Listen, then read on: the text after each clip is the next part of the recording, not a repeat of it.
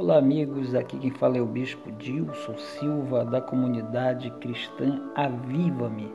E eu quero mais uma vez aproveitar esta oportunidade que Deus me deu no dia de hoje para compartilhar com você uma mensagem amiga que sai do coração de Deus para o seu coração.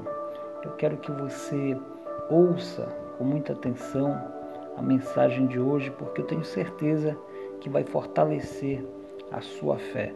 Eu quero falar exclusivamente com você que talvez esteja passando por esta situação. O tema da mensagem de hoje é vencendo a fraqueza, vencendo a fraqueza espiritual. Ora, quem nunca passou por um momento de fraqueza espiritual, não é mesmo? Todos nós passamos por um momento de fraqueza espiritual, aquele momento que nós perdemos a vontade de orar, perdemos a vontade de falar com Deus, perdemos a vontade de ler a Bíblia, perdemos a vontade de louvar, né?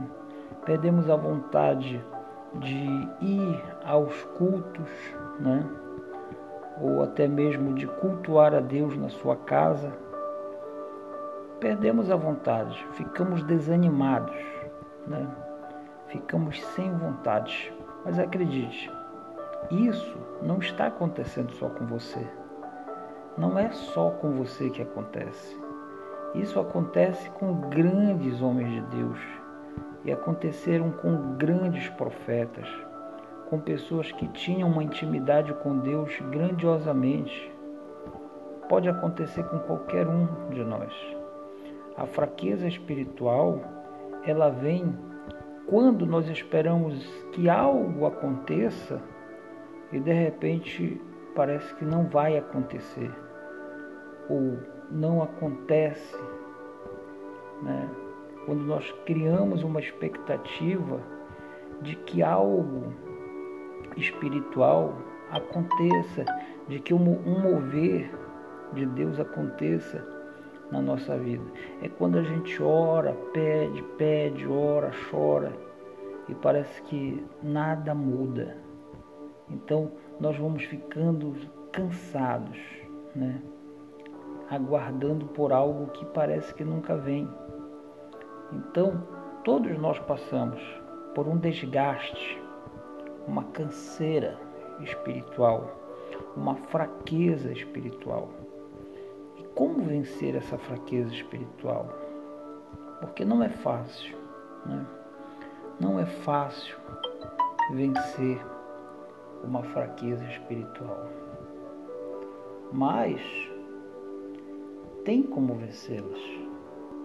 Existem formas de vencer essas fraquezas espirituais. Né? Não é fácil, mas tem como vencer. Né? Ora, muitas pessoas passaram por fraquezas. Se nós formos ler a Bíblia, nós vamos ver que desde o início, os homens de Deus, mulheres de Deus, passaram por fraquezas espirituais. Né? Muitos chegaram até mesmo a, a pensar em desistir, a pensar em não fazer aquilo que Deus estava pedindo, foi o caso de, de Jonas, né? Jonas, ele pensou até mesmo em fugir de Deus, né? Davi também passou por momentos de, de fraquezas espirituais, né? E Moisés, né? Enfim, Elias, né? Elias passou por um momento de uma grande fraqueza espiritual, a ponto de entrar em um momento de depressão, de querer fugir, de, de querer desistir do seu chamado, né? simplesmente porque Elias tinha feito um grande ato ali de fé, de bravura, de valentia, um homem de Deus, um homem que sabia que Deus respondia às suas orações, o seu clamor, Então, exatamente depois do momento que Elias desafia ali os profetas de Baal e vence os profetas de Baal e, e todos os seguidores de Baal, então, exatamente depois dali que Elias esperava que o povo se convertesse totalmente a Deus, o povo não se converteu, mesmo vendo que Deus tinha respondido Elias com fogo, mas o povo não se converteu, continuou a divisão. Isso é uma tristeza. E ainda assim Elias foi ameaçado, né? Após o acontecimento, Elias foi ameaçado por Jezabel. Jezabel queria destruir Elias, queria matá-lo. Então, isso fez com que nascesse dentro dele uma fraqueza espiritual, tanto é que ele teve que se retirar para a caverna, teve que fugir. Mas existe um momento na vida que o próprio Deus de Israel vem e nos consola cuida do seu filho, da sua filha ele cuida, ele consola, ele fortalece, ele está ali do ladinho para não deixar a pessoa desistir, sabe? Por mais que a pessoa tente, mas aí Deus vem e diz assim, não, não desiste, não desiste, que eu sou contigo. Né? Olha só, eu quero ler para você uma palavra, né? profeta Jeremias, que ele declara as seguintes palavras do Senhor nosso Deus: Portanto, somente eu conheço os planos que determinei a vosso respeito, planos de fazê-lo prosperar e não de lhes causar dor e prejuízo, planos para dar-nos esperança e um futuro melhor.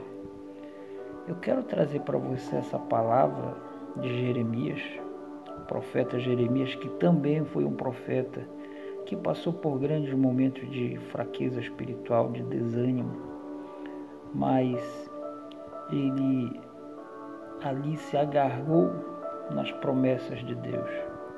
Eu quero trazer para você, para a sua vida, essa promessa, essa promessa de Deus para a sua vida, sabe? Que você não desanime, que você não desista, que Deus está contigo. Agora, como vencer essa fraqueza espiritual? Bem, as fraquezas espirituais elas são vencidas com oração. Mesmo que você diga, mas pastor, eu não tenho forças para orar. Eu já não consigo mais orar. Eu já não consigo mais falar. Então deixa que o Espírito Santo ele vai orar por você, né? Lá no Salmo 40 fala: "Esperei com paciência no Senhor, e ele se inclinou para mim e ouviu o meu clamor." Olha só, amados. Esse versículo do salmista em um momento de fraqueza espiritual, em um momento de, de desânimo. Mas ele fala que o Senhor, ele se inclinou para ele e ouviu o clamor. Talvez Deus esteja fazendo isso com você nesse momento. Deus queira ouvir o seu clamor. Sabe, amados, existe uma diferença muito grande entre orar e clamar. Orar é conversar com Deus, mas clamar é um pedido de socorro, um pedido de ajuda. Então, talvez o que Deus queira ouvir, o que Deus queira fazer, é ouvir o seu clamor. Ele falou isso para o profeta Jeremias. Clama a mim, Jeremias, que eu responder-te-ei. Então, como vencer esse momento de fraqueza? Se não for através da oração, se não for através do clamor. Como vencer o desânimo espiritual, né? Se não for através de um, um momento de clamor. Nós temos um, um exemplo de Maria, irmã de Lázaro, né? Lá em João capítulo 11, 32 fala que quando Maria chegou ao lugar onde Jesus estava, vendo, prostrou-se aos seus pés e desabafou: Senhor, se estivesses aqui, o meu irmão não teria morrido. Maria estava passando por uma dor. Ela tinha acabado de, ela pensava que tinha acabado de perder o marido dela. Ela estava num momento de tristeza, um momento de desânimo espiritual. Né? Ela, ela chega a dizer: se, se o Senhor estivesse aqui, se o Senhor estivesse aqui, o meu irmão não teria morrido. Como foi grande o desânimo dessa irmã. Ela enfrentava o luto da perda do seu irmão, sabe? Ela lamentava a ausência de Jesus e aparentemente Jesus é, havia chegado tarde demais, aparentemente. Mas contudo, meu amado, minha amada, Jesus nunca se atrasa.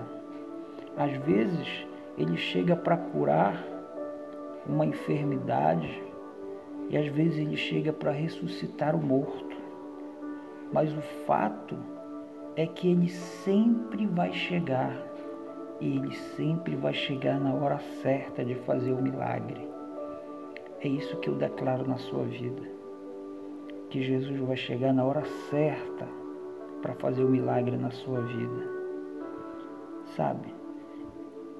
Tudo, em tudo, há um milagre. Mesmo que seja é, o fortalecimento da fé daquele que, quem sabe, orou, pediu, pediu e até agora parece que ainda não foi atendido, até agora parece que tudo que você pede para Deus, nada aconteceu. Calma. Não desista. Na hora certa, Jesus vai chegar e vai fazer o milagre acontecer na sua vida. Você só precisa confiar. Sabe quantas vezes, assim como Maria, nós nos sentimos sozinhos, e nós lamentamos a falta da, da presença, nós lamentamos a falta da presença, da intervenção de Deus. E acredite, não é pecado a gente se sentir assim. Ele entende. Mas creia também que assim como ele se compadeceu daquela mulher, daquela família, da família de Lázaro, ele está atento à sua à sua necessidade. Então, vá até Ele, chore aos seus pés e o milagre vem sem demora. O milagre vem sem demora, meu amado. Está escrito em João 11, capítulo 1. O milagre vem sem demora. É que ele vem na hora certa. E às vezes a hora certa parece que está demorando demais, mas calma, o milagre vem. Um grande abraço para você. Não esqueça de curtir, deixar o like, se inscrever no canal e ajudar esse trabalho de levar a mensagem de Deus para o coração das pessoas. Que Deus abençoe a você, a sua casa, a sua família, em nome de Jesus. Um grande abraço do Bispo Dilson, da comunidade Aviva-me.